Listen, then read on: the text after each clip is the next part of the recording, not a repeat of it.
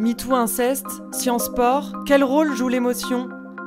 Ça, c'est la grosse question. L'émotion peut être un moyen, effectivement, de passer le mur du silence et d'attirer l'attention sur euh, des phénomènes comme euh, les violences sexuelles qui sont souvent euh, cachés ou ignorés. L'émotion est évidemment très prisée par les médias parce que ça met de l'animation, ça peut relancer le conducteur d'une émission ou permettre d'animer le contenu des chaînes d'information en continu. Le souci auquel on est confronté aujourd'hui, c'est que l'émotion et en particulier l'émotion des victimes va clore le débat.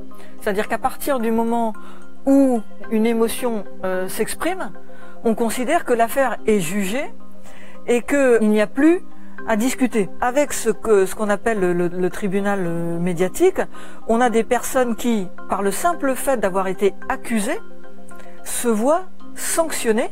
On a eu le cas de comédiens qui sont euh, accusés d'avoir commis euh, des agressions euh, sexuelles et dont on va déprogrammer des films.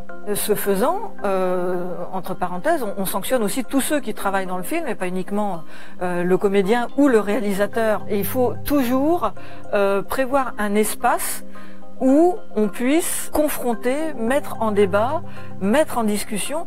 Sinon, on va aboutir à euh, des, erreurs judiciaires ou des erreurs euh, de jugement et on va pénaliser des personnes qui euh, ne méritent peut-être pas un châtiment aussi cruel.